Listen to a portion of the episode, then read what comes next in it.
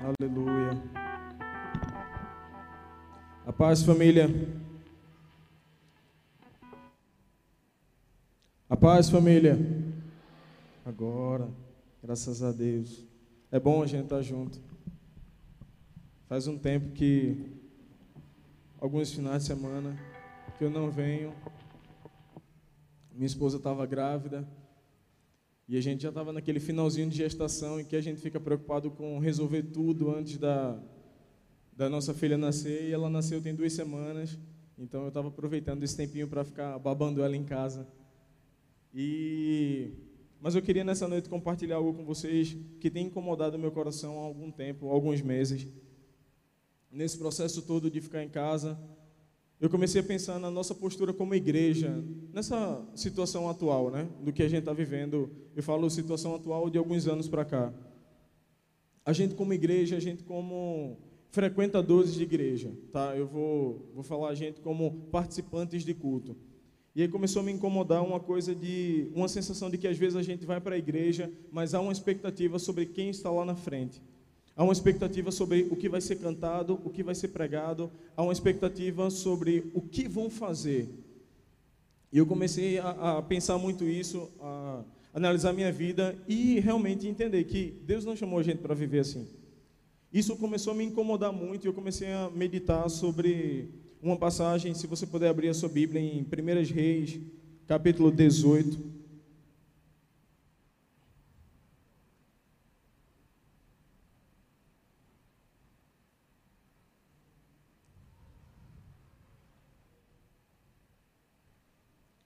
Primeiras Reis, capítulo 18. O contexto da situação que a gente vai ler era o povo de Israel, o reino de Israel, ele estava sobre o domínio de Acabe, que a Bíblia fala um pouquinho antes que era o pior rei até então. Eles tiveram muitos reis ruins, mas Acabe conseguiu ser pior que eles. E era assim, ele fez tudo que era de errado aos olhos do Senhor, se casou com Jezabel, estava adorando Baal, estava, enfim, estava uma bagaceira. E aí Elias vai e há algum tempo que Acabe estava procurando Elias, ele vai se apresenta diante de Acabe. E eu queria ler o famoso encontro de Elias e os profetas de Baal no monte. Eu acho que todo mundo conhece essa história, né? Que Elias vai e diz: chama os teus profetas, a gente vai subir ao monte diante do povo para ver quem é o Deus verdadeiro. Mas eu queria ler essa passagem com você e te convidar a ler como se você não conhecesse essa história. Eu queria te convidar a ler agora como se fosse a primeira vez. Leia com atenção, leia atento aos detalhes e deixe que o Espírito Santo fale com você.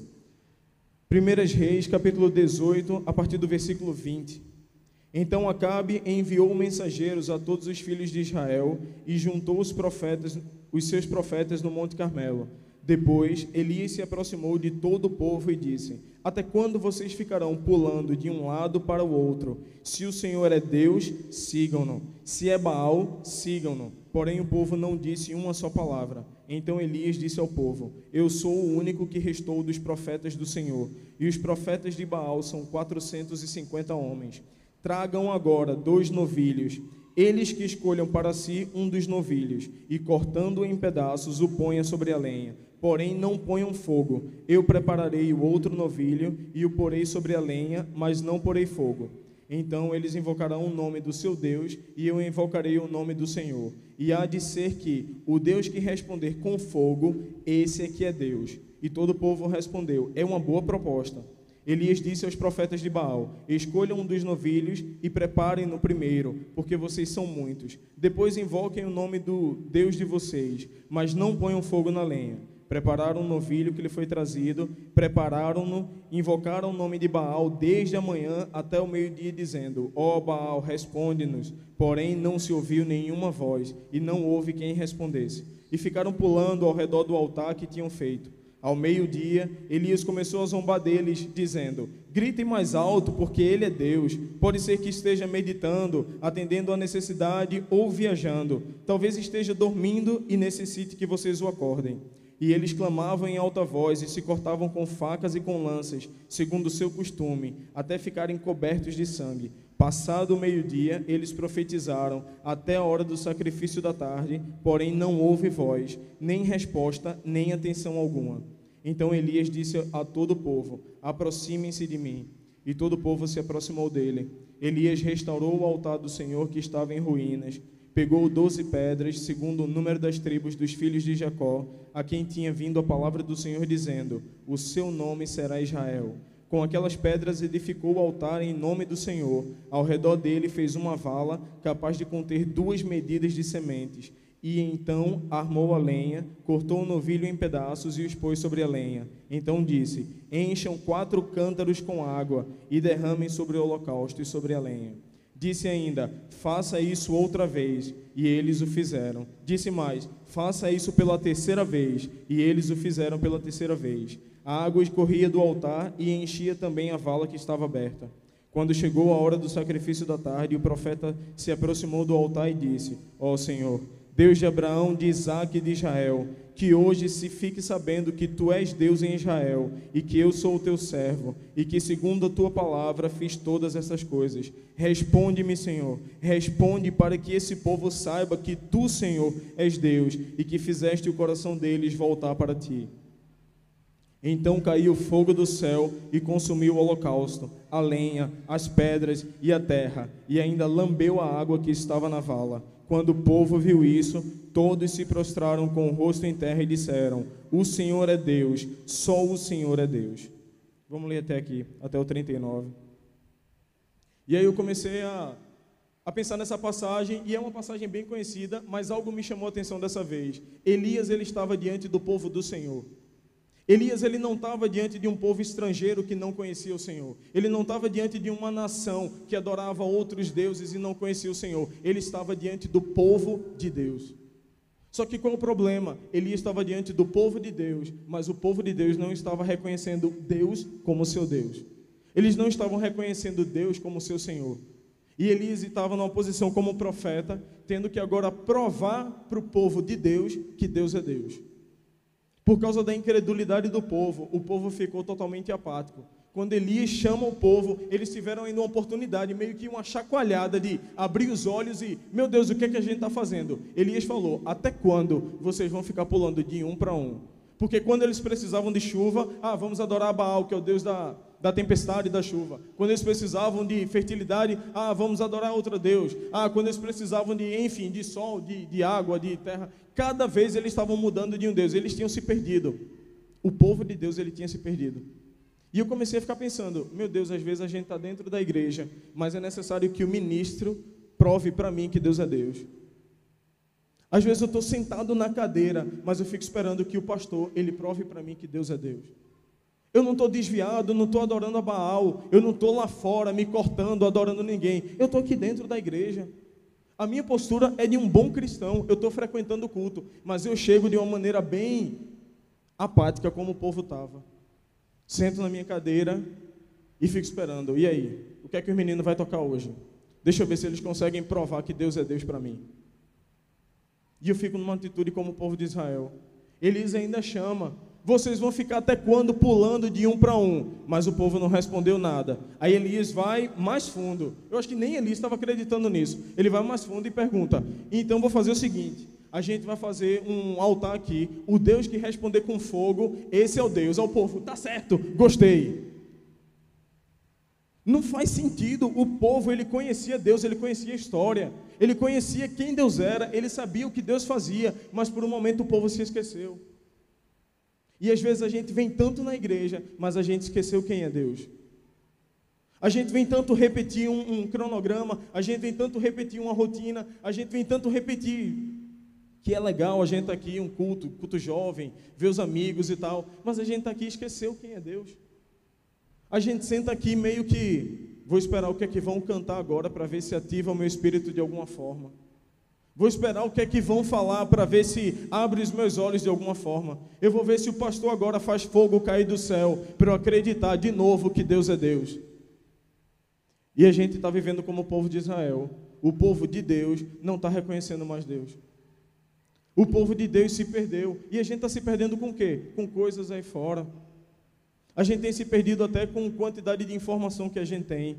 Às vezes a gente vai lá no YouTube, ah, eu quero ouvir uma pregação reformada. Ah, agora eu quero ouvir uma pregação avivada. Ah, agora eu quero um louvor mais calmo para eu poder chorar. Ah, agora eu quero um louvor agitado porque eu estou feliz. Ah, eu quero. E a gente acaba embalando as coisas como se Deus fosse o Deus para mim no momento. Ah, agora eu preciso de um Deus alegre então eu vou escutar uma coisinha alegre e tal. Agora eu preciso de um Deus que venha na minha dor e tal. E a gente começa a pegar Deus e fazer Deus de várias formas. E a gente vai se perdendo, vai se perdendo, vai se perdendo. Daqui a pouco a gente está adorando qualquer uma outra coisa, menos o Deus de Israel. A gente vai se movendo conforme a nossa necessidade, a gente vai se movendo conforme aquilo que a gente está sentindo, e a gente cada vez mais vai se distanciando de quem realmente Deus é. E a gente começa a criar uma imagem de Deus na cabeça da gente. Qual é o problema disso? É que quanto mais a gente imagina como Deus é, mais longe a gente fica do que realmente Deus é. A mente da gente não tem habilidade, a mente da gente não tem capacidade para saber como Deus é, exceto se Ele se revelar para a gente. E como é que ele escolheu se revelar para a gente? Através de Cristo e da Sua palavra.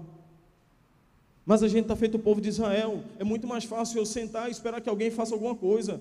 É muito mais fácil eu esperar uma conferência, que venha um nome famoso aqui na igreja, porque talvez ele vai fazer algo legal e vai ativar o meu coração. Vai ter uma conferência, porque vai vir um cara lá de fora, um avivalista, lá de outra nação, então isso vai ativar o meu coração. Por quê? Porque Deus não está sendo mais suficiente. Porque Deus, uma convivência com Deus no dia a dia, no meu quarto, não está sendo mais suficiente. Então eu preciso que alguém faça alguma coisa. Eu preciso que alguém vá ali e acenda o sacrifício para eu saber que Deus é Deus. Eu preciso que Elias faça de novo, porque eu já não estou acreditando mais. E a gente vive essa vida apática. A gente vive de culto em culto, de conferência em conferência. Isso não é ruim, pelo amor de Deus, que vocês me entendam. Mas Deus espera mais da gente. Ele espera um relacionamento dia após dia. Ele espera um povo que o conheça. Ele espera que a gente se reúna aqui, mas que cada um seja o seu Elias. A expectativa do Senhor não é que a gente se reúna como o povo de Israel e espere aqui os Elias montarem um altar para adorar, não. A expectativa é dele é que cada um que passe por ali seja um Elias com as doze pedras. Chegue na sua cadeira, edifique o altar e ofereça o seu sacrifício ao Senhor. Se a gente fizer isso junto, o som vai parar, você não vai nem perceber. A música vai parar, você não vai nem perceber. Por quê? Porque a sua adoração está sendo contínua. Você se juntou, a gente se junta ao que já está sendo feito. A gente não está dependendo do que está sendo feito. Mas a igreja, ela parece que perdeu isso. O povo de Deus parece que perdeu isso ao longo do tempo, porque a gente montou essa estrutura para ficar confortável para a gente, mas isso não pode trazer um conforto para o nosso espírito e ele ficar apático, ele ficar preguiçoso. A estrutura da igreja de ter cadeira, algumas igrejas com ar-condicionado, isso é massa, mas isso não pode trazer apatia espiritual para a gente. A gente tem que imaginar que cada cadeira dessa é um altar, cada cadeira dessa é um púlpito, cada cadeira dessa é uma igreja, cada cadeira dessa é o seu lugar de adoração, é o meu lugar de adoração. Eu não vou chegar aqui esperando que alguém faça alguma coisa, porque já passou, a gente vê na história isso. A gente vê na história, valeu. A gente vê na história que tem muitos avivamentos que a gente remete o avivamento ao nome de uma pessoa. Ah, lá em Azusa foi fulano de tal. Ah, lá em Gales foi Cicrano. Ah, lá em não sei aonde foi fulano que começou e tal. Agora imagina se a gente começar a fazer um avivamento onde o pessoal pergunte: como foi que aconteceu em Recife? Ah, foi um grupo de pessoas. Porque eles não chegaram para ver ninguém, eles chegaram para fazer o avivamento acontecer. Eles não chegaram atrás de, ah, não, vou lá porque fulano de tal está orando e parece que o avivamento vai começar lá. Não, eles chegaram e vamos começar a orar aqui. Cada um pegou as suas pedras e começou a montar o seu altar. Mas o povo, ele se perdeu nisso. O povo, ele aceitou a proposta para saber qual era o Deus verdadeiro, por não conhecerem o seu próprio Deus. E aí tem um livro que eu comecei a ler, e durante esse período eu comecei a ficar incomodado, e Senhor, como é que a gente pode mudar isso? Como é que eu posso mudar isso na minha vida? Como é que eu posso voltar a adorar o Senhor, independente de alguém esteja fazendo alguma coisa ou não? E o Espírito Santo começou a falar comigo sobre conheçam os atributos de Deus. A gente só vai adorar alguém com toda a entrega se a gente conhecer o atributo daquela pessoa, se a gente conhecer quem é aquela pessoa. E aí eu comecei a pensar, para os homens que gostam de carro, quando passa um carro, você fala: caramba, que carro! Que máquina! Por quê? Porque você conhece, além da beleza exterior, se perguntar, você sabe a potência do motor, você sabe que ele é automático, você sabe que a direção é elétrica e não sei o que, não sei o que lá. Você conhece os atributos do carro. Se você experimenta uma comida, você fala: caramba, que comida boa! O que você experimentou? Você experimentou o sabor da comida, você conheceu a comida. Com Deus é a mesma coisa. A gente precisa conhecer Ele, porque quanto mais a gente conhecer o Senhor, a gente vai louvar de uma maneira tão natural que a gente não vai nem perceber. Ô oh, Senhor, como Tu és bom. Eu não preciso que alguém me diga, diga agora para o seu irmão que Deus é bom. Não, vai fluir de mim, porque eu tenho vivido a bondade do Senhor. Vai fluir de mim, porque eu tenho vivido a graça do Senhor. Quando eu conheço o Senhor em profundidade, vai fluir de mim sobre a majestade do Senhor. O Senhor é tão grande, o Senhor é tão poderoso, o Senhor é tão majestoso. Por que Davi tinha cada salmo lindo? Fluía do coração dele, por quê? Porque ele tinha um lugar de intimidade com o Senhor, ele conhecia o Deus a quem ele adorava. Mas o povo de Israel se perdeu. O povo de Israel tinha história, tinha a cultura, tinha até o, o, jeito de fazer culto, né? Vai passando de pra, pai para filho, o jeitinho de montar a igreja tal, mas o coração deles tinha se perdido. E aí, nessa, nessa busca para conhecer o Senhor, tem um livro, se você puder ler, O Conhecimento do Santo, de A. W. Tozer. E tem uma coisa que ele fala que eu achei muito verdade. É impossível manter práticas morais sólidas e atitudes corretas enquanto a nossa própria ideia de Deus se mantém errada ou inadequada. Se queremos trazer de volta à nossa vida o poder espiritual, devemos começar a nos aproximar da concepção daquilo que realmente Deus é. E Deus não é algo que nós achamos, Ele é o que Ele é. Elias sabia exatamente quem era o Senhor. Na sua oração, se você puder ver comigo no versículo no versículo 36, Elias começa a orar e fala: Ó oh Senhor, Deus de Abraão, de Isaac e de Israel, que hoje se fique sabendo que tu és Deus em Israel e que eu sou teu servo e que segundo a tua palavra fiz todas essas coisas. Responde-me, responde-me, Senhor, para que teu povo saiba que tu, Senhor, és Deus e que fizeste o coração deles voltar para ti. Elias ele não ora como um cara que, Senhor, me responde, porque fulano de tal disse que o Senhor era Senhor, faz tal coisa, porque eu vi que o fulano de tal, o Senhor respondeu ele não sei aonde. Não, Elias orou a um Deus que ele sabia quem era. E quantas, quantas vezes a gente está se movendo para um Deus que a gente não sabe? A gente vem repetindo o padrão. A gente sabe um monte de jargão evangélico. A gente sabe um monte de, de crentez. Mas a gente não está experimentando quem é Deus de verdade. A gente não está tendo um relacionamento com Deus de verdade. A gente fala do Deus de fulano de tal. Ah, não, porque Cicrano vai estar tá aqui e vai ser poderoso. Mas o Deus de Cicrano é o mesmo Deus que a gente serve. Qual a diferença? Porque há tanta expectativa no homem e não no Deus que ele serve. Porque a gente coloca tanto o nosso coração no homem não porque fulano de tal, quando prega, quando canta, é uma bênção, a gente tem que estar lá tal, mas o Deus que ele serve é o mesmo que a gente serve. Qual é a diferença? Talvez seja o nível de profundidade que ele tenha no relacionamento com o Senhor. Talvez seja o nível de fome e sede que ele tenha, que a gente ainda não tem. E aí tem um outro texto que ele fala que eu achei muito apropriado. Visões rasteiras de Deus destroem o evangelho para quem as possui. Uma, uma concepção correta sobre Deus é fundamental para a prática da vida cristã. Ela é para adoração, o, alicerce, o que o alicerce é para o templo. Se for inadequada ou fora de promo, cedo ou tarde, toda a estrutura virá desabar.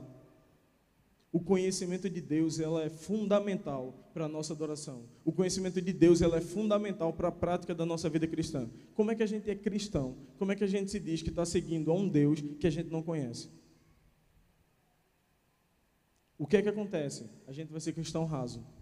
E o que é que acontece? A gente não consegue fazer diferença nenhuma. Por quê? Porque o mundo prefere ser intenso numa coisa verdadeira do que ser raso eles preferem ser intensamente errados e, peca e, e pecadores do que ser raso ser um cristão raso. Ah, eu sigo a Cristo, ah, eu sigo ao Senhor. Você o conhece? Não, meu pastor conhece. O grupo de louvor lá da igreja eles conhecem. mas quando eu chego na igreja, eu preciso que eles façam alguma coisa porque eu não sei fazer. Quando eu chego na igreja, eu preciso que o grupo esteja cantando alguma música conhecida, para ver se mexe comigo e me leve à adoração, porque eu não sei adorar o Senhor. Claro, a gente não vai adorar algo que a gente não conhece. Nessa noite, o meu convite é que você conheça o Senhor. Nessa noite, o meu convite é que você se aprofunde no conhecimento do Senhor, pedindo a Ele revelação. Que no esforço racional a gente não vai conseguir conhecer o Senhor, mas Ele permitiu que através da Sua palavra Ele dá espírito de sabedoria e revelação. Paulo ora isso sobre os Efésios. Eu peço que o espírito de sabedoria e revelação esteja sobre vocês, para que os olhos do coração sejam abertos para o conhecimento de Cristo. Paulo sabe que no nosso esforço a gente não vai conseguir conhecer Deus. E a gente vai continuar assim, entra ano e sai ano, sendo uma igreja apática, sendo um cristão apático, ou sendo um cristão que sempre depende do outro, como a gente viu na pandemia. Ah, a gente tudo junto, ah, eu pego fogo, eu queimo, isso, aquilo e tal. Igreja fechada, cada um vai fazer culto na sua casa. Começou o pessoal a duvidar do evangelho, começou o pessoal a esfriar o coração no evangelho, começou a se desviar. Por quê? Porque a gente estava vivendo Deus do outro. Eu venho aqui na igreja viver o Deus do meu amigo. Eu não conheço Deus o suficiente para adorar Ele sozinho. Em casa eu não sei nem como fazer, porque eu não conheço Deus. Mas o meu convite nessa noite é: conheça Deus. Peça ao Espírito Santo, me ajuda a conhecer Deus. Me ajuda porque eu quero adorar a um Deus que eu conheço. Eu quero adorar a um Deus que eu sei que é real, mas eu quero conhecer os atributos dele, para que eu possa louvar daquilo que eu conheço para que eu possa cantar daquilo que eu conheço, para que eu possa orar a alguém que eu sei quem é, que eu sei como é. E por que é necessário que a gente conheça o Senhor? Se você puder abrir sua Bíblia em 2 Tessalonicenses, capítulo 1, versículo 6. É um aviso que o autor nos dá.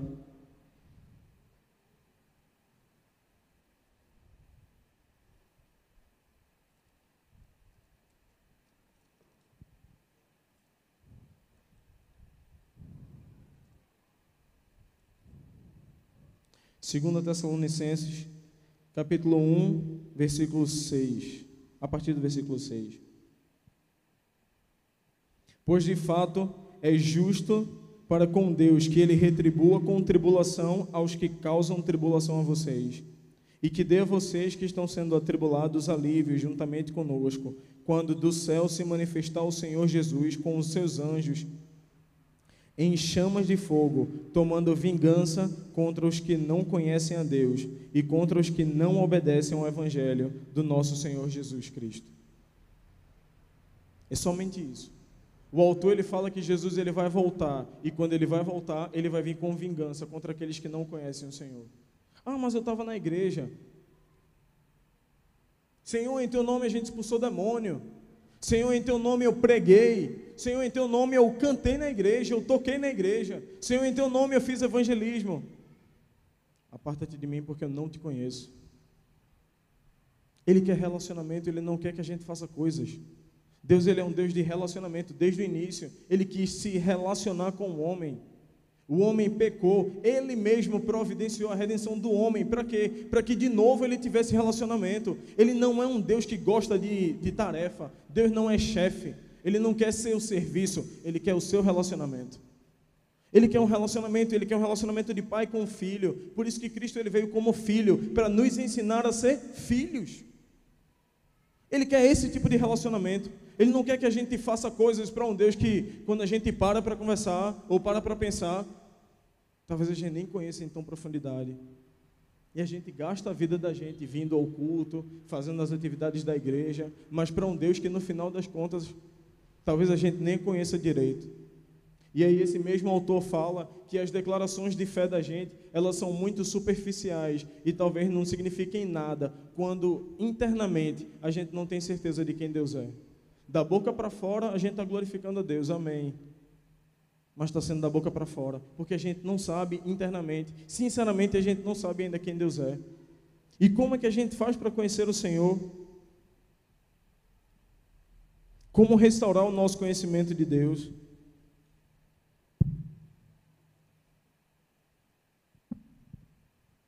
A igreja precisa ver os céus abertos e ter uma visão transformadora de Deus. E como é que a gente faz isso? Primeiro ponto: abandone o pecado.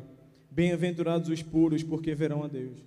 Não tem como a gente começar a querer um relacionamento com Deus ou conhecê-lo vivendo na prática de pecado. Se a gente quer conhecer o Senhor, vamos se afastar do pecado. Isso começa por mim. Eu começo a pensar sobre, sobre a minha vida e começo a refletir minha, sobre a minha vida do eu quero ter um relacionamento mais profundo com o Senhor, mas o que eu preciso fazer? Porque imagine só, um Deus que matou o próprio filho para restaurar o relacionamento com o homem. Você acha que é um Deus que vai negar alguma coisa? Você acha que é um Deus que vai atrapalhar ou é um Deus que não quer relacionamento com você? Não, quem não quer relacionamento é a gente. Quem não está querendo relacionamento com Deus é a gente. A gente quer servir a Deus, a gente não quer se relacionar com Ele. É muito mais fácil eu fazer alguma coisa para Deus do que eu estar com Deus. Na ausência do que fazer para Deus, a gente pode até pensar: meu Deus, será que eu sou cristão mesmo? Se me tirarem o microfone, eu fico me perguntando isso quase todo dia. Se me tirarem o microfone, de vez em quando eu toco teclado aqui na igreja. Se me tirarem o teclado, se me tirarem aqui da igreja, será que eu vou ser cristão genuíno? Será que eu parar, quando eu parar de fazer o que eu faço como cristão, como pastor, será que eu vou continuar a ser um cristão genuíno? Ou eu sou o que eu faço? Ou estou sendo um servo de Deus e não um filho de Deus? É muito mais fácil a gente se esconder atrás de alguma coisa que a gente faz, mas o convite hoje é: conheça o Senhor, seu Deus. Sabe o que é que Deus estava esperando em Primeiras Reis? Quando Elias estava montando o altar, sabe o que Deus estava esperando? Que o povo não ficasse apático assistindo, mas que o povo fosse para o lado de Elias montar um altar para que o povo fosse até Elias e começasse a montar um altar e fizesse o sacrifício com ele. Sabe o que Deus espera da gente hoje? Não que a gente chegue e fique apático na cadeira, mas que a gente se junte ao que está acontecendo aqui. Mas isso é difícil. Por quê? Porque a gente não conhece exatamente a quem a gente está adorando. A gente não conhece exatamente ao Deus que a gente está servindo. Como é que eu vou louvar alguma coisa que eu não sei?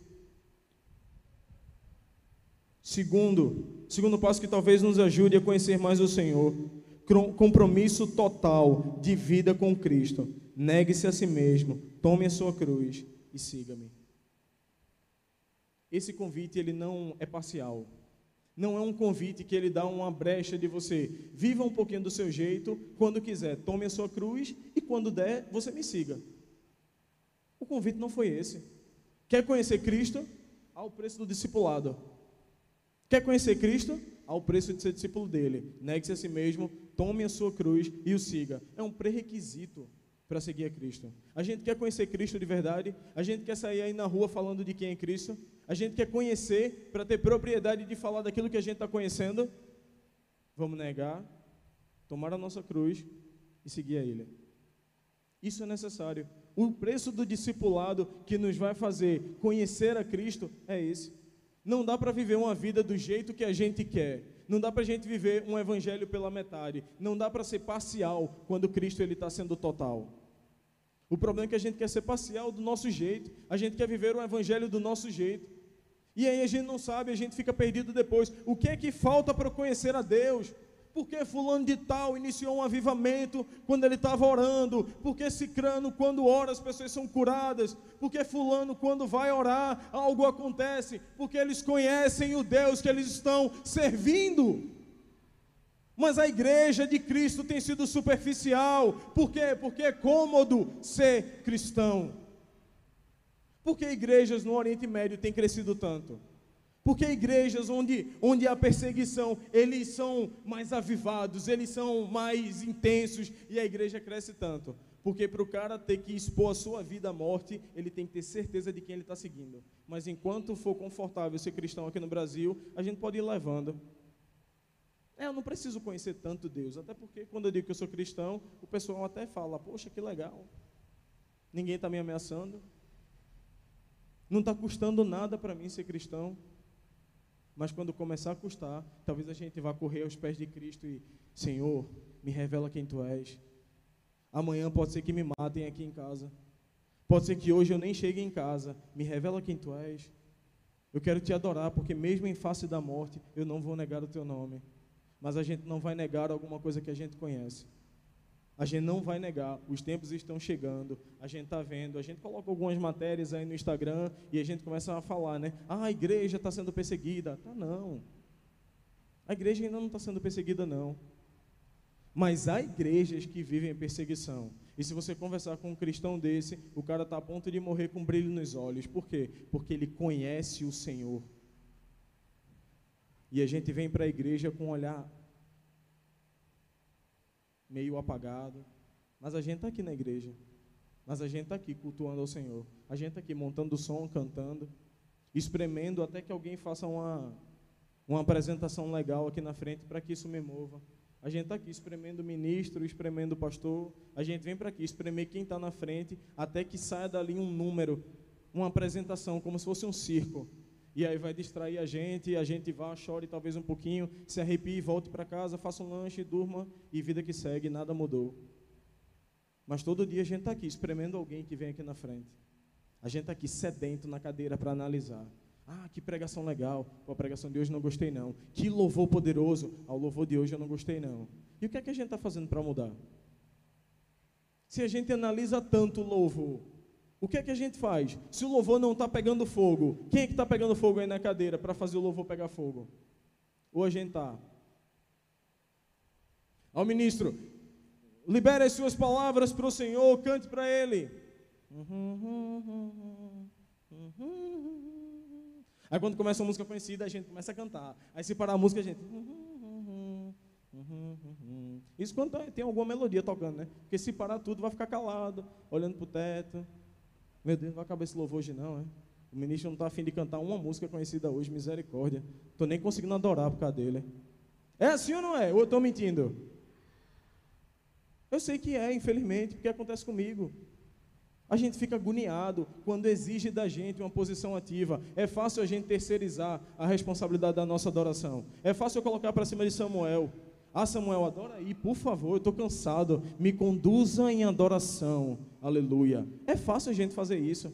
Mas quando começa a exigir da gente uma postura de adoração, quando começa a exigir da gente um coração adorador, aí fica chato. Aí a hora não passa, aí, poxa, está meio chato hoje, está meio travado, uma coisa não está acontecendo. Destrave! Não fique só falando, não. Vamos destravar. Ah, o culto está meio travado. Oh, Senhor, desce com a tua glória aqui. Estamos aqui desesperados pela tua presença. Nós estamos aqui porque o Senhor está aqui. Eu não dependo de ninguém, eu dependo do Senhor. E aí você começa a destravar, você começa a gerar isso em oração. E daqui a pouco você começa a falar em línguas. E aí você nem percebe. O culto está pegando fogo e você já não estava nem mais ligado, porque você já estava pegando fogo. É esse tipo de atitude. É isso que Deus espera da gente. Onde foi que eu estava? Alguém lembra qual foi o último tópico? Foi o segundo passo, não foi? Qual foi o segundo passo? Negue-se a si mesmo, amém, aleluia. Tem uma pessoa prestando atenção. Terceiro passo, reconhecimento da morte para o pecado e desenvolvimento de uma vida segundo o Espírito Santo. Você pode abrir a sua Bíblia em Romanos 6, versículo 22, por favor. Estou terminando já.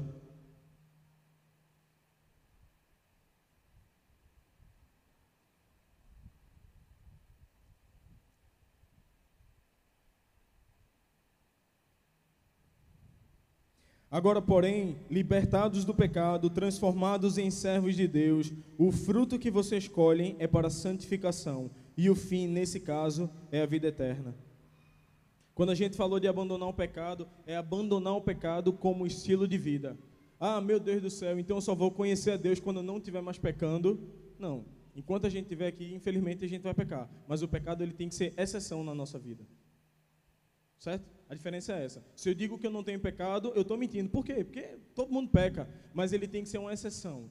O pecado ele tem que ser confessado, abandonado e ele vai ser perdoado. Então, quando a gente fala de viver uma vida para desenvolver a santificação, é quando a gente entende que a gente morreu para o pecado e eu já estou vivendo uma vida totalmente longe do pecado. Eu peco porque eu ainda estou na carne, eu peco porque ainda sou limitado. Mas é, essa prática de pecado já não pode ser mais verdade na nossa vida. E aí a gente começa a conhecer o Senhor. Por quê? Porque a santidade dele começa a nos mudar. Quanto mais próximo do Senhor eu vou ficando, a santidade dele começa a modificar, começa a me incomodar. A luz dele começa a iluminar as minhas trevas. E isso vai me mudando. Só que qual o problema? Quanto mais a gente chega perto da luz, a gente vê que está aparecendo o nosso pecado, a gente volta, se esconde, vê que o nosso pecado não está aparecendo e a gente fica nas trevas. Se expor diante de Deus é expor o pecado, só que isso incomoda. E o que é que a gente prefere fazer? Deixa eu voltar aqui um pouquinho, a luz não está pegando tanto aqui, então deixa que eu continue vivendo minha vida de pecado, não preciso mudar, eu continuo sendo um cristão legal e não vou precisar abandonar pecado nenhum. Mas isso nos afasta do pleno conhecimento de Deus. E para a gente terminar, talvez seja uma coisa que a gente se perdeu um pouco no meio do caminho. Meditar longa e amorosamente sobre a majestade de Deus. E como é que a gente consegue fazer isso? Desviando o foco da atenção do homem e voltando para a majestade de Deus. Talvez esse seja o maior desafio da gente no processo de conhecer a Deus, seja parar qual foi a última vez que a gente conseguiu parar e meditar em quem Deus é? Mas meditar no sentido da palavra mesmo, gastar tempo pensando, gastar tempo, sabe, é, é, imaginando, pensando, orando e, e tentando imaginar de alguma forma a grandiosidade de Deus. Lendo salmos e a gente começa a, a pensar, a gente começa a meditar em quem Deus é. Qual foi a última vez que a gente fez isso? Sinceramente. Respondo para você. Mas qual foi a última vez que você parou para pensar na grandeza de Deus? Qual foi a última vez que você parou para pensar na majestade? Que a gente vem aqui e canta tanto, Deus cura, Deus faz, Deus não sei o que, Deus não sei o que. A gente acaba popularizando tanto o nome de Deus que a gente se perde da majestade. Ele continua rei sobre tudo. Ele continua sendo criador, que não foi criado. Ele criou todas as coisas e ele não foi criado, porque ele sempre existe. Sabe, são coisas que a gente começa a se perder de Deus, por quê? Porque começa a ser tão trivial a nossa adoração, começa a ser tão trivial a nossa vida cristã, que a gente começa a parar de. A majestade de Deus, ele é rei, ele está num trono. Qual foi a última vez que a gente parou para pensar sobre isso? Sobre Deus sentado num trono, governando tudo? Eu garanto que se a gente passar mais tempo da nossa vida pensando e meditando em quem Deus é, a nossa postura de adoração vai ser totalmente diferente. A gente chegar diante de um Deus que ele é santo, um Deus que é a parte de todas as coisas, ele é atemporal. Se a gente gastar um tempo da nossa vida pensando, porque se a gente diz, ah, hoje vai estar uma autoridade aqui na igreja tal, e você vai apresentar a igreja para essa pessoa, a gente passa o dia se tremendo, né? Ai meu Deus do céu, fulano de tal vai estar aqui, e eu vou falar da igreja, eu vou falar de quem eu sou, e fulano, e a gente começa a se tremer e tal. Será que a gente não deveria ter esse tipo de reverência quando entrasse na presença do Senhor? Sabendo quem Ele é? A gente foi adotado como filho, é verdade. Ele é nosso pai, mas ele continua sendo o criador de todas as coisas. Ele continua sendo o Senhor sobre os senhores. Ele continua sendo o poderoso de Israel. Ele continua tendo a majestade, o poder, a honra e a glória toda para ele. Ele continua com todos os anjos clamando santo, santo, santo. Ele continua sentado no trono e os 24 anciões entregando as suas coroas diante dele se a gente meditasse mais sobre quem Deus é, se a gente passasse um tempo maior da nossa vida meditando em quem Deus é, certamente a nossa adoração seria diferente. Certamente, no mínimo, a gente entraria na presença dele pedindo misericórdia. Senhor, me ensina a te adorar. Senhor, eu não sei te adorar de forma devida. Me ensina a te adorar. Eu estou encerrando já. Mas nessa noite eu queria compartilhar com você o sentimento do meu coração, que é esse, essa inquietação. O que é que eu estou fazendo diante do Senhor? Qual tem sido a minha postura como adorador? Qual tem sido a minha postura quando eu chego aqui na igreja? Qual tem sido a minha postura quando eu estou lá fora ou quando estou em casa? Qual tem sido a minha postura no secreto, no meu quarto? Qual o tipo de relacionamento que eu tenho desenvolvido? Será que eu estou buscando conhecer o Senhor na intimidade? Ou se eu estou sendo levado pelos outros? Ah, eu estou adorando ao Deus de Samuel. Ah, aí vem outro dia, eu estou adorando o Deus de Adriana. Ah, vem aqui, eu estou adorando o Deus de Nina.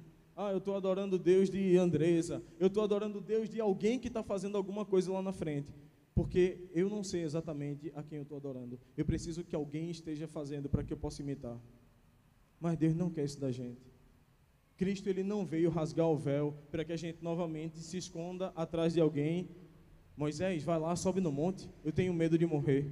E o que o Senhor te falar, a gente vai obedecer. Não, ele rasgou o véu para que cada um aqui saiba entrar na presença do Senhor e o adorar. Ele rasgou o véu para que o relacionamento seja pessoal. A gente canta, me tira o medo que me faz dizer Moisés, suba em meu lugar. Mas a gente continua colocando Moisés de novo no nosso lugar e vai lá, Moisés. Vai lá porque eu preciso de alguém adorando para que eu possa imitar. Eu preciso de uma música conhecida. Eu preciso de algo legal que possa me ativar. Não, relacionamento é pessoal. Ele quer o um relacionamento diretamente com cada um. Porque quando ele voltar, ele vai te chamar pelo nome. Não vai ser assim, Igreja Família 61, Igreja Assembleia de Deus, as caravanas, né? Deus não vai vir chamar caravana, não, meu amigo. Ele vai chamar pelo nome, e aí cada um vai passar diante do Senhor. E ele vai separar direita e esquerda. Quem conheceu e quem foi conhecido, quem não conheceu e não foi conhecido. Eu quero estar entre os que conheceram e foi conhecido ainda que me custe a vida, ainda que me custe fazer algo legal, ainda que me custe ser legal com alguém. E eu queria encerrar com um trecho que o autor fala no livro. A melhor maneira de fazê-lo conhecer o Senhor é manter total foco na majestade de Deus em nossos cultos públicos, não apenas nas nossas orações particulares, não apenas as nossas orações particulares devem estar cheias de Deus, mas nosso testemunho, nosso cântico, nossa pregação, nossos escritos também devem girar em torno da pessoa do nosso santo, santo Deus, e exaltar continuamente a grandeza da sua dignidade de poder. E aí, nesse momento, eu queria te convidar a fechar os olhos, eu quero orar pela sua vida. Eu sei que Deus pode restaurar as nossas vidas e a gente sair daqui de hoje com uma fome e uma sede por conhecê-lo melhor. Eu sei que Deus pode tocar o seu coração. Eu não posso fazer nada, mas eu sei que o Espírito Santo pode, porque ele nos convence. Se eu estou sendo convencido, você também pode. Eu sei porque o Espírito Santo ele faz isso. E eu queria te pedir nesse momento que você pudesse fechar os seus olhos e apresentar a sua vida diante do Senhor por um momento, antes da gente cantar a próxima canção e você ser levado automaticamente a repetir uma letra, eu queria te convidar a você orar pela sua vida em sinceridade e pedir, Senhor, abre os olhos do meu coração para que eu tenha sabedoria e revelação no conhecimento de quem é Cristo e viva uma vida baseada no conhecimento de Deus. Se você puder fazer isso por você, não espere que eu comece a orar. Apresente a sua vida ao Senhor. Vamos aprender a desenvolver um relacionamento pessoal com Deus.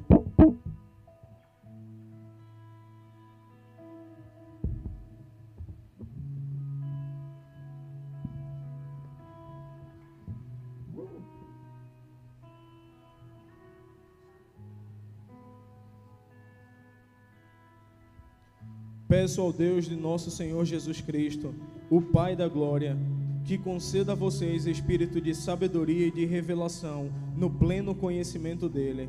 Peço que ele ilumine os olhos do coração de vocês, para que saibam qual é a esperança da vocação de vocês, qual é a riqueza da glória da sua herança dos santos e qual é a suprema grandeza do seu poder sobre nós, os que cremos segundo a eficácia da força do seu poder. Senhor, eu te peço que nesse momento teu Espírito Santo venha sobre as nossas vidas e abra os olhos do nosso coração. Eu te peço, Senhor, sobre cada um que está aqui, que a gente seja levado a uma fome e sede de conhecer quem é o Deus de Israel. Que haja uma sinceridade, Senhor, na busca por conhecer o Senhor, conhecer os teus atributos e saber a quem a gente está adorando não criar uma imagem de Deus segundo as nossas vontades, não criar uma imagem de Deus segundo aquilo que eu acho, mas ter a certeza de quem tu és, ter uma imagem o mais próximo possível da tua essência, Senhor, ter uma imagem de Deus o mais próximo possível de quem tu és. Eu te peço, Senhor, toca no coração de cada um aqui, toca na mente de cada um aqui, Senhor. Traz sabedoria, espírito de sabedoria e revelação. Abre o nosso entendimento para que a gente conheça o Senhor, para que a gente avance e se aprofunde no pleno conhecimento de quem é o Senhor, e com isso a gente possa te adorar em espírito e em verdade, e com isso a gente possa ter uma vida cristã sincera, e com isso a gente possa responder ao teu chamado do negue-se a si mesmo, tome a sua cruz e me siga que a gente possa responder de uma maneira sincera, não por causa dos outros, não porque alguém está fazendo, não porque alguém está lá na frente pedindo, não, mas porque eu quero, porque eu conheço, eu tenho conhecido Deus e eu tenho andado procurando conhecer mais Deus, eu tenho andado procurando aperfeiçoar o meu conhecimento sobre Deus e agir de acordo com o que Ele quer para a minha vida. Eu te peço, Espírito Santo, que cada um nesse momento aqui seja alcançado pelo Teu Espírito, que a sua vida na, na sinceridade do seu dia a dia, que na sinceridade da sua rotina, no seu trabalho, no trajeto da casa para a faculdade, que em casa seja alcançado pelo Teu poder, Senhor seja alcançado pelo teu poder, que a gente saia de viver uma vida à margem do Evangelho, que a gente se envolva no poder do Evangelho, que a nossa vida seja transformada pelo teu poder, Senhor. Que cada um que está aqui, eu te peço, venha uma porção do teu Espírito, abre os olhos do coração, para que haja um conhecimento mais profundo de quem tu és. Dá um conhecimento mais profundo a nós, Senhor. Nos dá, Senhor, um conhecimento mais profundo nos dá um conhecimento mais profundo de quem tu és, para que a gente se mova numa sinceridade, para que a gente se mova num evangelho sincero, profundo, verdadeiro, um evangelho que impacta as pessoas, um evangelho que muda a vida das pessoas. Em nome de Jesus, não deixe que a gente saia do mesmo jeito aqui, Senhor, mas que haja um fogo, como o profeta falou, que haja um fogo no nosso peito, que não nos dê descanso, até que a gente viva uma vida buscando conhecer quem Tu és. Que a gente tire as pessoas que estão entre o nosso relacionamento, Senhor. Que a nossa busca seja conhecer o Senhor, que a nossa busca seja conhecer quem Tu és. Que a nossa busca seja como Elias, Senhor. Eu quero montar o meu altar ao Senhor, porque eu sei que Tu és o Deus de Abraão, Isaac e Israel. Que assim seja a nossa vida, Senhor. Que a gente não, que a gente tire as muletas da nossa vida, Senhor.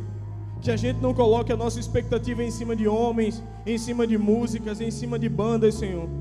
Mas que a nossa expectativa esteja no Senhor não mais sobre os homens, mas trazendo foco totalmente ao Senhor.